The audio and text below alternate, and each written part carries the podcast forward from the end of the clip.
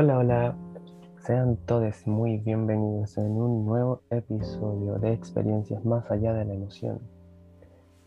En este episodio, último respiro, vamos a ir reflexionando cada episodio anterior, cada sesión, mencionando los temas, ¿cierto? Ir haciendo como una especie de conclusión, cierre de este, de este proyecto. Reflexionando, atendiendo, ¿cierto? Conteniendo de alguna forma cada relato, cada experiencia que fuimos revisando a lo largo de, todo este camino. El episodio 2, Aprendiendo mediante pantallas, era un episodio dirigido especialmente a lo que es el aprendizaje virtual. Hablamos de una primera instancia de todo este cambio bruto de lo que era ayer ir presencial, hoy estar conectado a través de un computador.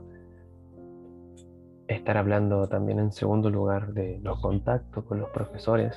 Ayer era tan fácil como ir caminando hacia una oficina, hoy tenemos que estar bombardeando con correos ahí, ¿cierto? A cada profesor que muchas veces no, no se atienden estos mensajes.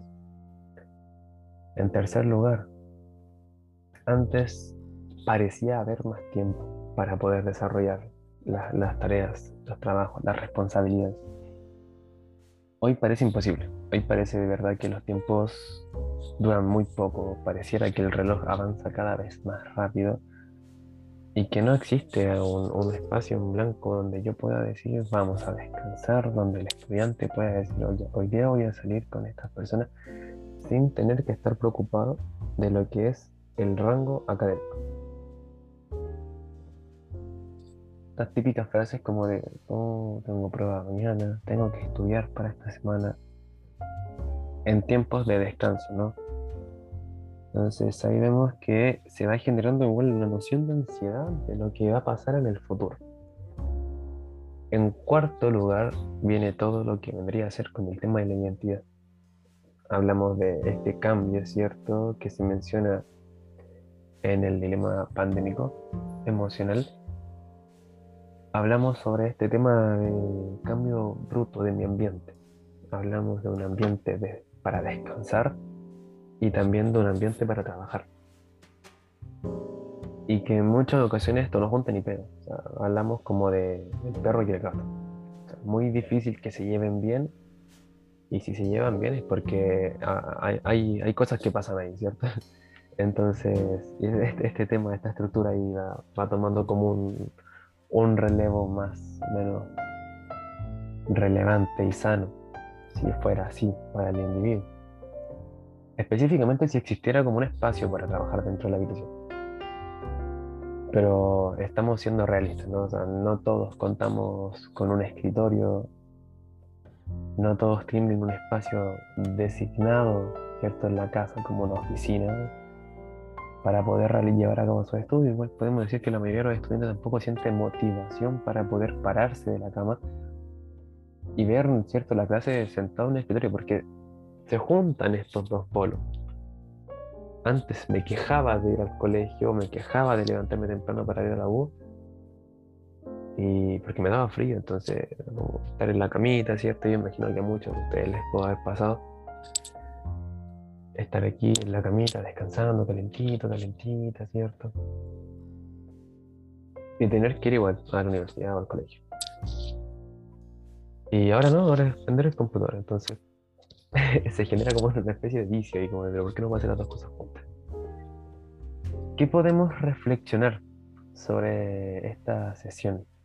Estábamos con Miguel, Gabriela y Carla y estos estudiantes tocaron temas muy, muy, muy importantes y muy cercanos con lo que es el estudiantado en general y que se relacionaban muy estrechamente con las estadísticas que habíamos entregado en ese, en ese episodio. ¿Qué podemos reflexionar acerca de todas estas importantes experiencias que nos estaban contando estos estudiantes? Tenemos en clara la ansiedad que nos va generando este poco contacto que hablábamos en un comienzo con los profesores, o la excesiva carga académica, o la angustia y las emociones que vamos sintiendo al simplemente ver una evaluación, ¿no? Entonces, si vamos poniendo esto ya sobre la mesa y vamos evaluando cada punto, cada aspecto, vamos viendo que la problemática, más allá de lo que es el físico, más allá de lo que es el aspecto real, nos vamos a un aspecto más intrapsíquico, vamos a un aspecto más psicológico, algo más emocional. Que a cada uno de, los estudiantes nos está costando poder tolerar. Poder tolerar el hecho de estar en clases eh, virtuales, poder tolerar el hecho de no poder salir de casa y estar todo el día tras un computador, no tener una buena conexión. Entonces, eh, ahí sí muchos factores. tenemos a la familia también, que en muchos casos son piezas compartidas en donde no existe un espacio para poder estudiar. Y también, también, también. Pero ¿qué pasa con esto? ¿Qué podemos hacer? ¿Qué podemos realizar para no, eliminar el, problema en su totalidad? Porque es complejo. No, no, no es algo que yo pueda hacer, así como por ejemplo dejar de comer algo o, dejar de hacer algo así de la nada, no. Eh, conlleva, conlleva su aspecto hacerlo total. Sobre todo estamos en algo que es incierto. Pero sí algo que se comparte mucho y es una de las estrategias que, que sirve bastante es el tema de la organización. ¿Cierto? Mantener todas las cosas previstas de antemano, cosa de dedicarle el tiempo óptimo, ¿cierto? Darle el espacio preciso a lo que es al, estudio, dejando tiempos de descanso. No matarse y estar cinco horas seguidas estudiando porque cuánto de ahí es lo que finalmente se va a quedar en, cada una de estas cabecitas el resto se pierde porque ya después de 45 minutos intensos, ¡pum!, nos despabilamos. Entonces, mantener una, organización, ya sea de las cosas en general, ¿cierto? Tener posit, calendarios, etcétera. Y también en lo que respecta a los horarios, tener horarios de estudios específicos para poder llevar a cabo cada tarea, cada responsabilidad de forma eficiente y sin tener que comprometer mucho nuestra salud mental.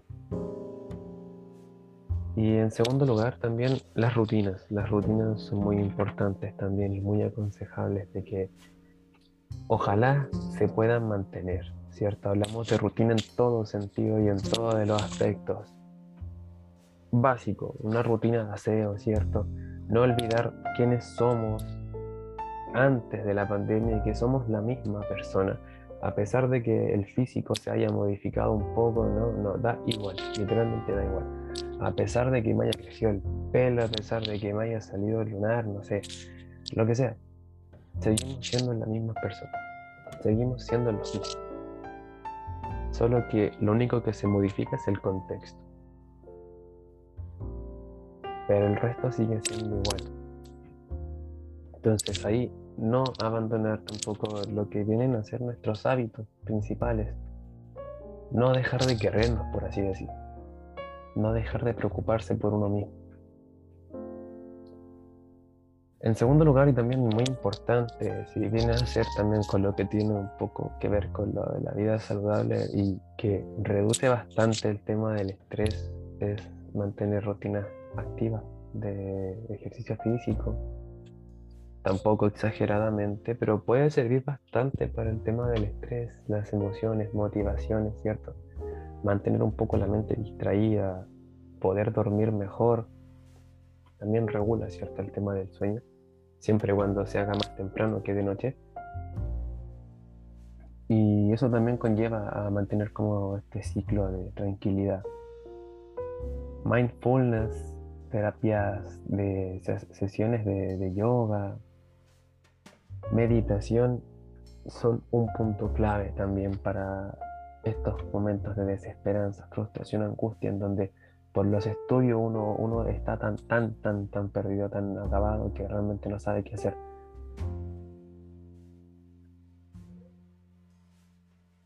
En la tercera sesión, episodio El yo emocio experiencial, parte 1 y parte 2. Aquí metemos los dos episodios.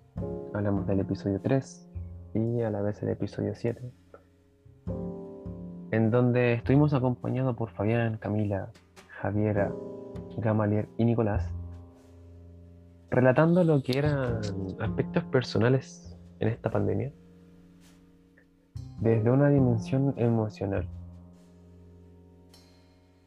Es, eh, es bastante gratificante poder contar con, personas que puedan poder compartir estas experiencias porque tal como se mencionaba en, estos dos podcasts, siempre va a haber alguna persona que también tenga las ganas de querer soltar, tenga las ganas de poder sentirse escuchado o entendido de alguna forma u otra y que específicamente no lo puedan hacer, quizás su entorno social no es tan cercano como esta persona quisiera, quizás el entorno familiar tampoco establece lazos de confianza bastante seguros como, que, como para que la persona pueda transmitir estas apreciaciones, estos sentir, estas emociones.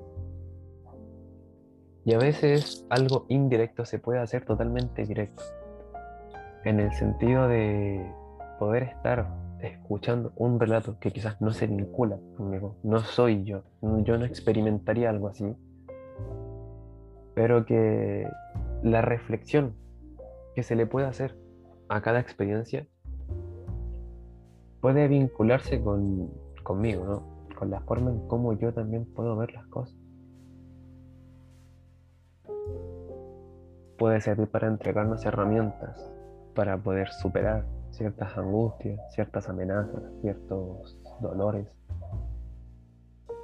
Y es lo que pasa justamente con, con, este, con estos episodios, ¿cierto? Buscar la manera de poder compartir con el estudiantado, maneras de, de poder ver, de poder visualizar estas áreas de, de una dimensión más cercana, porque sería genial que todos pudiéramos estar en una sala grande compartiendo experiencias así por así, literal, es como lo que se hace principalmente también en los pasillos, ¿cierto? Cuando uno se pone a hablar y hablar y hablar y, se pasa bien, se siente uno en compañía, se siente tranquilo, se siente acompañado. Y bueno, en áreas virtuales esto tampoco puede pasar. Entonces, en estos aspectos es bueno también hacerse sentir escuchado, buscar las maneras de poder reflexionar sobre lo que cada emoción nos quiere decir. Lo que cada sentimiento trata de conversar con nosotros mismos y con ello ir también visualizando y percibiendo la manera en cómo yo voy a hacer que me sienta bien, porque no es tratar, vamos a lograr sentirnos bien. En el episodio 4 hablábamos con Lenis, Allison y, y Sebastián sobre si el mundo social aún existe. ¿Qué creen en sus cabezas? ¿Se pudo responder esa pregunta? ¿Creen ustedes que se pudo responder? Yo no sé. Yo creo que sí, que sí existe. Pero de formas muy subjetivas y, de, en, en plataformas totalmente diferentes. Antes hablábamos de poder hablarnos a los ojos, mirarnos los rasgos faciales poder juntarnos con muchas personas. Hoy en día son pocas las personas que podemos ver. No nos podemos mirar a los, ojos en casi todas las ocasiones. Y tampoco puedo saber si te estás riendo o si te estás sintiendo mal o si estás haciendo morisquetas con, con la cara mientras tienes la mascarilla puesta. que siempre que todos lo hemos hecho. Y de alguna forma u otra este aspecto, ¿cierto? Social, ya no es como antes. No, no, no puedo decir, o sea, se hace raro ver a personas sin mascarilla, por ejemplo. O sea, tan dentro llegó, tan intrapsíquico se hizo este aspecto que, es, no, es, es, un poco raro, ¿cierto? A algunos les puede generar ansiedad, a otros les genera molestia, a otros, en mi caso, me genera como un aspecto de rareza como de que yo asumo de que en la, cara va caliente. ¿Qué pasaba sobre esta dimensión? Teníamos aspectos muy vinculados a estos cambios, ¿cierto?, que produce la pandemia. aspectos emocionales, de estrés, ansiedad por salir, ¿cierto? Salvo también que a Sebastián comentaba también que a él le servía bastante, le sirvió bastante para poder realizar cosas nuevas, para poder darle un giro a todo lo que era este mundo. Y también ahí nos damos cuenta que tampoco es del todo malo, sino que también se pueden rescatar cosas muy positivas de, de lo que es también el encierro. Entonces, ¿qué evaluábamos con la problemática? Veíamos cómo gran porcentaje de las personas a nivel social general del globo iban sintiéndose más oprimidas, ¿cierto? Más reprimidas, no, no salir de casa. Imaginemos a una persona sentada en una habitación de cuatro paredes y vacía, una pared blanca vacía, y todas las emociones saliendo y chocando y chocando por todas partes en esa pieza chica. Así mismo, así mismo. Y que si vamos metiendo más personas, esas emociones de cada persona también van a salir y van a chocar con las de la, otra persona y vamos generando toda esta imagen mental acerca de cómo se ve en las personas que justamente presentaron sentir ansiedad, frustraciones, angustia, niveles muy grandes producto de esta pandemia. Y en otras personas quienes lograron decir, bueno, a mí la verdad me sirve, me sirvió para poder aprender más, para hacer mejores cosas, quizás no estaba haciendo las cosas bien presencialmente o cuando podía tener muchos amigos, pero ahora sí me sirvió. Y la verdad es que bienvenido, ¿cierto? Es algo que totalmente válido y básicamente ya si, si hablamos de aspectos ya humanistas, podemos, humanistas, perdón, podemos ver esta como una autorrealización. Yo digo, a todos nos gustaría, ¿cierto?, partir de algo básico, como de llegar, preocuparme por mí, y poder ir recuperando cada, cada vez mi vínculo social, ¿cierto? Poder lograr mis cosas tranquilamente en esta pandemia. Poder tener un plato de comida, poder tener un vaso con agua, poder tener un lugar donde estar seguro, donde estar protegido, tener vínculos sociales, afectivos con otras personas que puedan, ser capaces de sentir la presencia de uno sean capaces de contener y a la vez también nosotros mismos poder emitir, ¿cierto? tener una dimensión empática, desenvolviendo un poco el hecho de yo voy a estar en, tus zapatos, me puse en tus zapatos, no, no, no, no. Poder entender, reconocer estos estados emocionales y tener la disposición para hacer algo, así como también nos gustaría que la otra edad hiciera algo por nosotros. Y bueno, posteriormente también alcanzar todo lo que vendrían a ser nuestros reconocimientos, nuestros, nuestros fines, nuestros objetivos, nuestras metas, para luego ya estar como en otra, en otra dimensión, ya estar totalmente satisfechos por las cosas que hemos estado realizando. Y, al menos los relatos positivos que logré escuchar y que también leí eh, se basaban en esto en el hecho de cómo paso a paso voy logrando sentirme mucho mejor conmigo mismo. Y en ese sentido, igual el hecho de, poder conocerse a uno mismo antes de ir desesperadamente a buscar a, otras personas, ayuda a poder autorregular las emociones, ¿cierto? Hablamos de poder también tener en base a eso mejores habilidades sociales que nos permitan expresar de mejor manera las emociones y a la vez empatizar y poder motivarnos de mejor forma. Entonces, si, si sabemos autopercibirnos, te mantenemos una inteligencia emocional adecuada a lo que vamos sintiendo, lo, lo mejor sería justamente ya después poder tener estos vínculos mayormente desarrollados.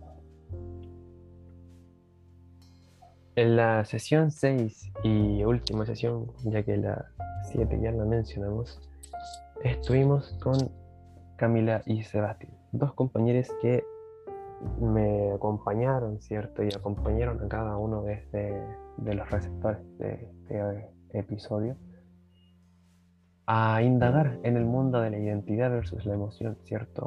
una lucha, una lucha que no termina nunca, de, cómo me siento, pero a la vez cómo me identifico.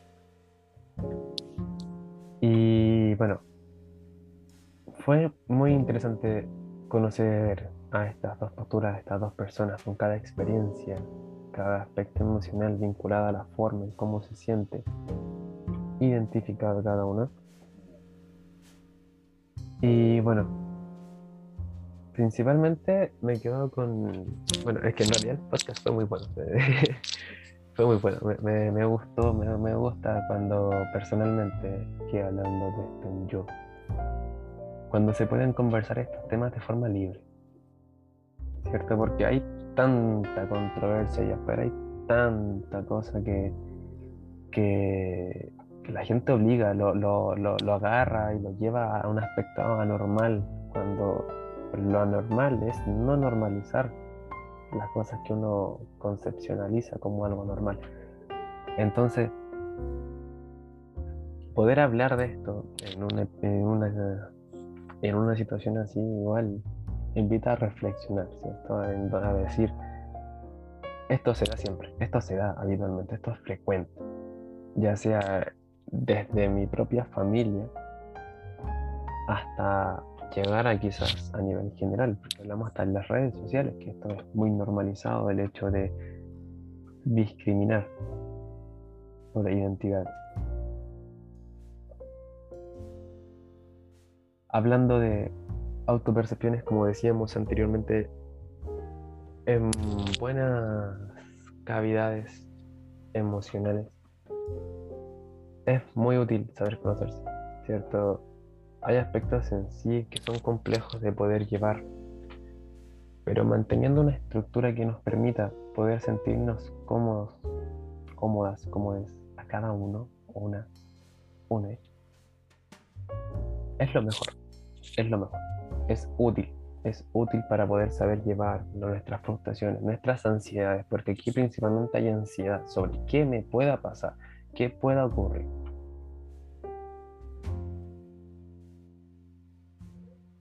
Finalmente, acompañado de cada reflexión, quisiera agradecer a cada una, a cada uno, a cada una de, las invitadas que estuvieron en este podcast, en este proyecto. Agradecer por permitirse el tiempo de poder otorgar ciertas sus experiencias, de poder conversar, de poder transmitir conocimientos, herramientas y permitirnos también a nosotros, me sumo a todas las personas que van a escuchar este episodio, este podcast en general, en donde todos podemos lograr integrar ciertos aprendizajes, ciertas reflexiones que nos ayuden a poder asumir y enfrentar algunas problemáticas. Aún tenemos esperanza. ¿No? Aún hay batería, aún hay pila, aún hay motivación para hacer las cosas. Solo hay que saber dónde encontrarla. Solo hay, hay que saber cómo ubicarla, cómo sentirla. Quizás no la siento porque estoy haciendo algo malo. No, no necesariamente algo tiene que calificarse como algo malo o bueno. Es simplemente saber cómo uno se siente. Si te sientes a gusto realizando eso, te puedes estar sintiendo motivado. Hay un fin detrás de él, hay un objetivo. Y que se puede vincular mucho más allá de lo que son los estudios o ganar grandeza económica, no, no, va más allá.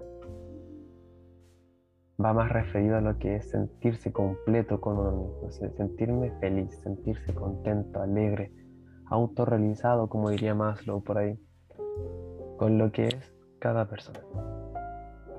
Y eso motiva, eso motiva a querer seguir logrando cosas, a querer seguir viviendo, a querer seguir respirando, a querer seguir disfrutando de cada aspecto. Y en ese sentido, dejarlos invitados a todo, a todo, a todo, a todo, a todo, a todo locutor, a todo receptor, ¿cierto? A todo docente, a todo estudiante, a toda persona que esté escuchando este podcast, a reflexionar, sobre nuestras mismas experiencias. Poder contarnos, poder hablar, poder escribir nuestras experiencias emocionales va a ayudar muchas veces a encontrar nuestro camino para poder conocer nuestras emociones, para poder encontrar nuestras motivaciones, nuestros anhelos, para mejorar nuestras habilidades sociales, para saber identificar lo que vendrían a ser los rasgos identitarios de cada uno. Y para poder asumir que al fin y al cabo todas son experiencias que van mucho más allá de la emoción. Muchas gracias y nos vemos en un futuro.